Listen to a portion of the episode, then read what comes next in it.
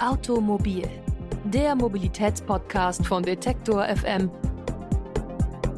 wird präsentiert von blitzer.de, Deutschlands größter Verkehrscommunity.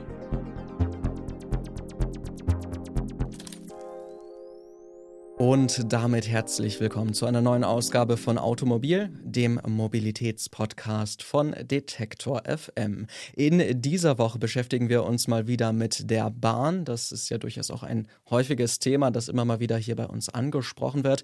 Und es geht dieses Mal um das sogenannte Europäische Jahr der Schiene. Das wurde nämlich letztes Jahr von der Europäischen Kommission eingeleitet, um zwölf Monate auch auf Projekte und Pläne hinzuweisen, wie die verschiedenen Bahngesellschaften in Europa dafür sorgen können, dass Europa besser zusammenwächst und dass vielleicht auch der Verkehr in Europa ein wenig klimafreundlicher durch Bahnfahrten wird.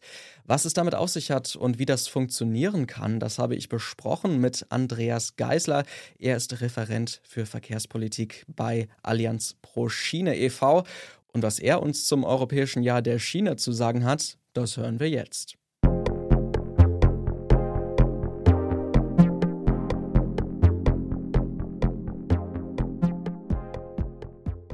2021 war das Europäische Jahr der Schiene. Immer wieder ruft die EU-Kommission ein Themenjahr aus und dieses Mal war es dann halt die Bahn, die hier im Mittelpunkt stehen sollte für zwölf Monate.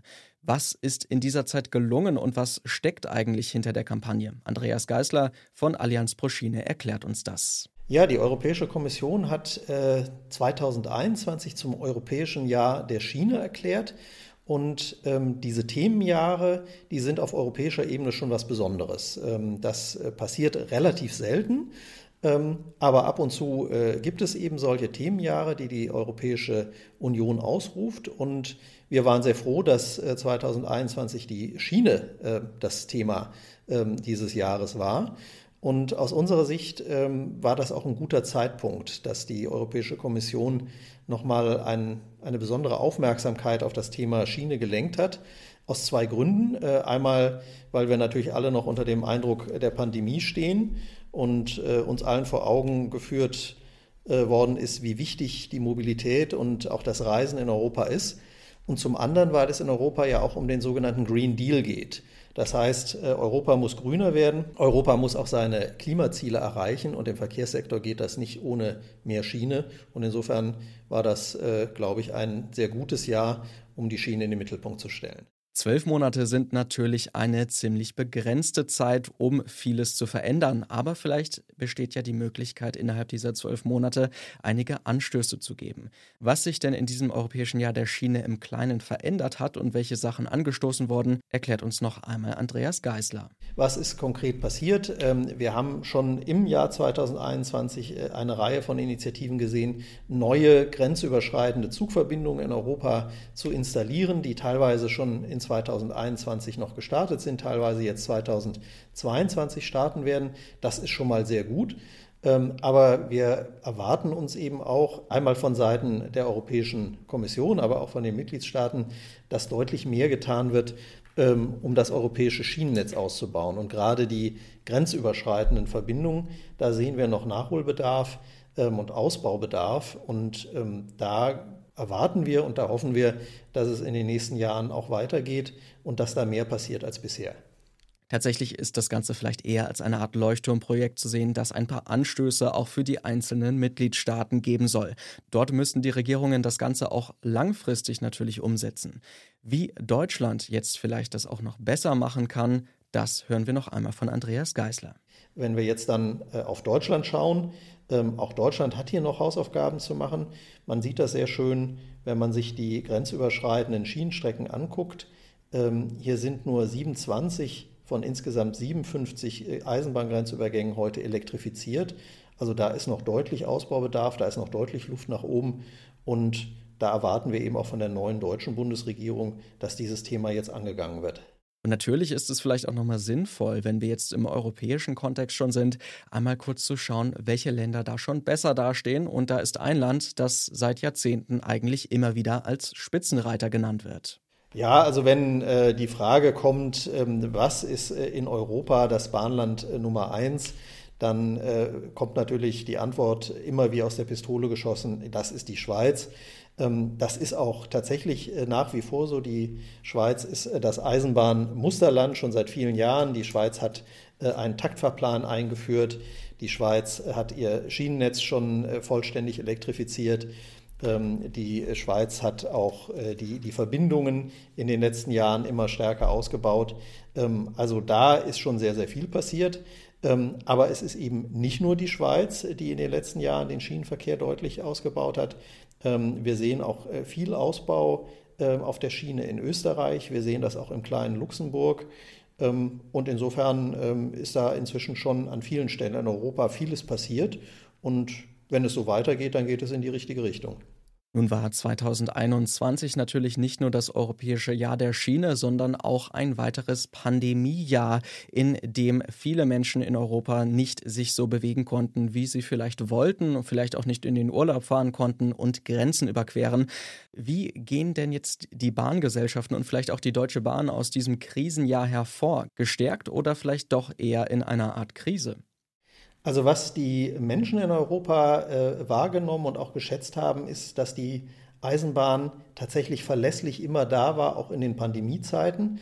Ähm, auch äh, in den Zeiten und Phasen des Lockdowns gab es ja viele Menschen, die unterwegs sein mussten, aus äh, beruflichen oder aus privaten Gründen. Und ähm, da war es eben wirklich ein Faktor der Stabilität, dass das Angebot auf der Schiene auch da war. Ähm, und auch in den Zeiten, wo eben deutlich weniger Menschen äh, unterwegs waren als zu normalen Zeiten. Das, äh, glaube ich, war ein sehr wichtiges Signal, auch der Bahnen insgesamt in Deutschland und Europa, ähm, dass das Angebot da war und äh, dass man sich auf die Schiene verlassen konnte. Und es ist natürlich auch eine gute Grundlage für die Phase, die hoffentlich sehr bald jetzt kommt, nämlich die Phase nach der Pandemie, wo wir zurückkehren zur Normalität, ähm, dass wir da eben nicht die Angebote erst langsam wieder hochfahren müssen, sondern dass die Züge da sind und dass die Menschen wieder einsteigen können. Und das ist, glaube ich, bei allem, was uns die Pandemie noch an Schwierigkeiten und Herausforderungen äh, noch bereithält, ist das erstmal eine gute Ausgangsposition. Und zum Schluss ist es vielleicht dann auch noch einmal sinnvoll zu schauen, was sich denn jetzt konkret ändern soll. Denn auch die neue Bundesregierung hat ziemlich konkrete Pläne, was in Zukunft mit der Bahn passieren soll. Laut Angaben der Bundesregierung ist es im Moment so, dass 7% des Personenverkehrs und 11% des Güterverkehrs auf der Schiene sind. Das ist also noch ausbaufähig. Was muss denn nun also passieren, um den Anteil der Bahn am Verkehr deutlich zu erhöhen? Die neue Bundesregierung hat konkrete Ziele gesetzt, die Andreas Geisler von Allianz Pro Schiene uns noch einmal erklärt und uns auch noch erklärt, wie realistisch die Umsetzung ist. Die äh, neue Regierung in Deutschland, die Ampelkoalition, hat sich da auch ganz konkrete Ziele gesetzt. Und zwar soll konkret der Schienengüterverkehr bis zum Jahr 2030 einen Marktanteil von 25 Prozent erreichen, also eine deutliche Steigerung äh, gegenüber dem, was wir heute haben. Ähm, das ist ambitioniert, ähm, aber es ist auch realistisch, weil wir heute schon in Europa Länder haben, wo dieser Wert erreicht ist oder wo er überschritten wird, zum Beispiel in Österreich, zum Beispiel in der Schweiz, ähm, zum Beispiel aber auch in Skandinavien. Das ist also ein konkretes Ziel für den Güterverkehr, 25 Prozent Marktanteil bis 2030. Und für den Personenverkehr äh, gibt es ein ähnlich konkretes Ziel und das ist die Verdoppelung der Fahrgastzahlen oder der Verkehrsleistung, wie die Fachleute sagen, auf der Schiene. Und auch dieses Verdopplungsziel ist ein ambitioniertes, was man bis 2030 erreichen will, aber auch ein realistisches, wenn man tatsächlich sich das vornimmt zur Umsetzung, was man äh, schon in den letzten Jahren formuliert hat, nämlich einen Deutschlandtakt einzuführen, ähm, also eine Offensive zu starten für, das, äh, für den Verkehr auf der Schiene, dann kann man dieses Ziel auch tatsächlich erreichen.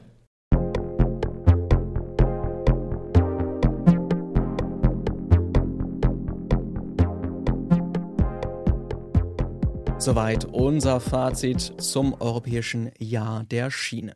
Nächste Woche geht es für uns wieder zurück in die Innenstädte und vor allen Dingen auch abseits der großen Straßen. Wir beschäftigen uns dann nämlich mit Mikromobilität und beleuchten einmal ein bisschen genauer, was genau Mikromobilität ist und wie sie vielleicht auch dazu beitragen kann, die Städte gerechter und umweltfreundlicher zu machen. Das Ganze am kommenden Montag hier bei Automobil bei Detektor FM. Wenn ihr noch Fragen oder Anregungen habt, dann sagt uns gerne Bescheid. Unter kontakt.detektor.fm sind wir immer zu erreichen. Und ihr könnt uns natürlich auch abonnieren und bewerten auf allen gängigen Podcast-Plattformen, jetzt auch bei Spotify zum Beispiel oder auch bei Apple Podcasts. Und bei uns auf der Website findet ihr noch weitere Informationen zum Europäischen Jahr der Schiene in unserem Online-Artikel. Mein Name ist Lars Feyen. Bis zur kommenden Woche und wohlan.